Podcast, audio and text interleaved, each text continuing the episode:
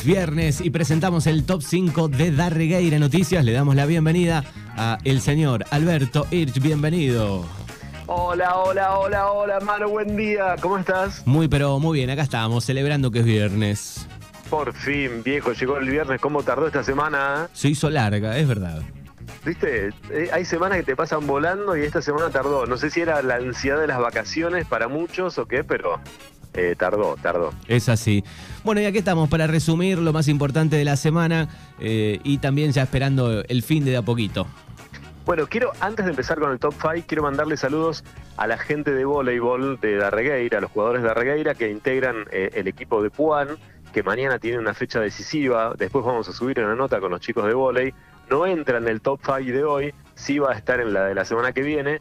Pero bueno, nada, quiero mandarle saludos porque tiene un gran partido, una gran jornada mañana y es importante que no se pierda el volei de Darregueira, que no es como en otras épocas, pero no hay que dejarlo perder, hay que mantener ese deporte que tan bien le hizo a Darregueira y quién mejor ahí que para hablarlo que Fernando, ¿no? Pero este, hay que mandarle un saludo a los chicos, así que bueno, están escuchando eh, a través de la radio. Así que abrazo grande y éxitos para el día de mañana, mano. Bueno, ahora sí, si querés vamos con el top 5 de hoy que tiene eh, mucha política y muy caliente, eh, muy hot el tema de lo que está pasando a nivel político, mano. Muy bien, llega el puesto número 5 de esta semana.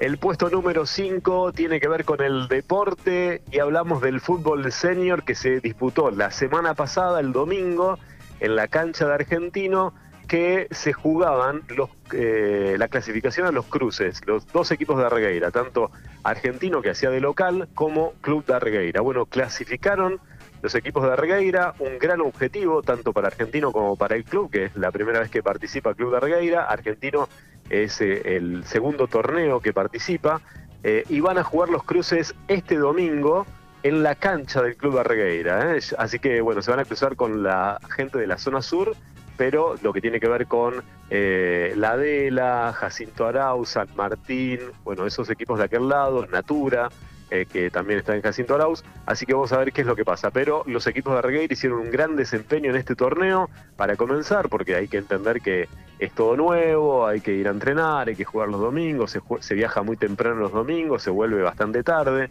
así que bueno, todo un desafío para el fútbol senior, que es la nueva modalidad que está atrapando a la gente de Arregueira y nos pone muy contentos de que este domingo se jueguen los cruces y por supuesto todos los que quieran ver fútbol senior que se acerquen a la cancha del Club de Arregueira el domingo. ¿eh?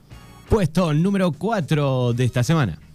El puesto número 4 tiene que ver con las declaraciones del delegado de Arregueira, que no solamente dijo que estaba muy contento y satisfecho con eh, el tema de la pavimentación de las calles de Arregueira, sino que adelantó también un par de cosas interesantes. Bueno, se están refaccionando eh, distintas áreas de la comisaría local, se van a hacer algunas oficinas en el centro cívico. Eh, creo que Rubén Verduré, que, que es panelista tuyo, por ahí te puede dar más detalles, pero eh, van a estar en el centro cívico ese tipo de oficinas. Y además, eh, un tema que tenemos pendiente todavía, que eh, seguramente lo solucionaremos en el fin de semana, que no hemos podido hacer la nota todavía con la gente de camioneros de Arregueira, eh, porque no solamente van a estar eh, ya teniendo su playa de, de camioneros allá donde estaba el ex basurero viejo, eh, no recuerdo el nombre de la calle ahora en este momento, pero es la, la- la calle de tierra que va para el lado del molino y, y puede tomar la ruta 76 para ir hasta Guataché. Ujú. Así que vamos a estar hablando de eso y por supuesto, bueno, adelantó también que va a haber una fábrica de mozzarella y van a estar poniéndole los nombres. ¿eh? Se habla mucho del el nombre Favaloro eh, por el tema de calles que se van a estar habilitando en esa zona. Manu, vos en un momento también me hablaste de que eh, habías elegido algún nombre para ese tipo de calles, ¿no? A través de la radio, ¿puede Sí, no, había un proyecto ahí, pero bueno, este, según la, la legislación es un poco más amplio, que tiene que conformarse una comisión, hay, hay varios puntos, así que quedó como un poco en la nada ese proyecto, pero estaba bueno. Bueno, en, en definitiva esa es eh, la, la- la noticia del delegado, porque bueno, habla sobre este tipo de cosas, habla también el tema de que le gustaría que sea eh, distinta la recolección de residuos en el pueblo, ¿no? que, que fa- le falta maquinarias, que le faltan cosas. Así que bueno, una nota bastante interesante de lo que dice, y por ser que hace cuatro meses nada más que está, y opina también del hospital de Regueira. ¿no? Este, este tire y afloje que hay entre la- lo que queda de la comisión de- del Hospital de Regueira con el gobierno local de Castelli, así que bueno, eh, también está la opinión del delegado, que es una palabra oficial para opinar, ¿no? Estamos hablando que, es el, referente político o el, funcionario político que representa al pueblo y este, habla sobre el hospital, que es un tema clave, caliente para todos nosotros ahí en el pueblo. Muy bien. El puesto número 3 de esta semana. El puesto número 3 tiene que ver con que llegó Kisilov, se abrazó con Castelli eh, para la foto, ¿no? Eh, tanto que se criticó desde el gobierno local al kirchnerismo, a Kisilov, bueno, ahora se abrazan, vino eh, Kisilov, una visita histórica también para, para el distrito de Puan. Lástima que siempre va a Puan y no a Darregueira, pero bueno, eso tal vez lo digo porque soy del pueblo eh, me hubiese gustado que Kicillof vaya a Regueira. Disculpen si a la gente de Puan que escuche esta grabación o esté escuchando en vivo, pero a mí me hubiese gustado que Kicillof vaya a ver a, mi pueblo y no tanto en Puan. Eh, lo que sí tiene que ver esta noticia es que se va a estar eh, licitando una obra de Jardín de Infantes para San Germán. La llegada del gobernador hace que bueno, se inicie el proceso de licitación, que es una obra esperada, según dijo el jefe de gobierno de Puan. Por hace muchos años, en la localidad más lejana del distrito, los chicos y las chicas van a tener su propio jardín. Bueno, ojalá así sea para la gente de San Germán y para los chicos, y este, este apoyo del gobierno de la provincia de Buenos Aires, a través de Kisilov, para que se construya este jardín de infantes tan importante la educación en lugares como los nuestros. Así que bueno, esa es la noticia, mano, número 3. Seguimos avanzando buscando el número uno. Tenemos el puesto número dos de este viernes. Y el puesto número dos también tiene que ver con política, pero eh, acá vamos a hablar directamente de la gente del Frente de Todos, eh, principalmente de la agrupación Comunidad Organizada, que publica eh, en estos días sobre un trabajo legislativo y donde solicitan un informe sobre las herramientas o maquinarias disponibles para la prestación del servicio de barrido y limpieza y se ve la foto de la barredora, o lo que queda de la barredora, no sabemos muy bien. No sé si la viste, Manu, pero eh, Da, lástima la foto, es increíble. Y desde todos, desde los concejales de todos del distrito de Puan, eh, piden ¿no? información. Dice el municipio presta servicio de barrio de limpieza, por la cual se cobra a los vecinos y vecinas del distrito una tasa municipal en varias localidades los vecinos y vecinas aquejan la falta del servicio barrido y limpieza de forma eficiente. En los últimos días las quejas aumentaron ante la viralización del estado de la barredora municipal que ya no presta servicio alguno. Y por último dice, es importante para este honorable cuerpo estar al corriente de la situación para dar respuestas al malestar generado en los habitantes de las localidades. Así que bueno, realmente la foto es eh, lamentable, calamitosa la situación de esa barredora. Si es así que, está hoy la barredora, realmente es triste. Y ayer estuvo el intendente en Barregueira. No sé si las instituciones la habrán consultado por estos temas, porque a veces pasa eso, ¿no? Es como eh, a veces Barregueira no sabemos bien de si realmente se preocupa o no, se ocupa o no de, las cosas del pueblo, porque cuando llega el intendente no sabemos si le reclaman o no las instituciones. Así que bueno, es, toda una duda que seguramente alguien la va a estar respondiendo a través de la radio la semana que viene en alguna nota. Pero bueno, esa es la noticia número dos, la situación calamitosa ¿eh? de la ex barredora de Darregueira. Y llega el puesto número uno de esta semana de Darregueira Noticias.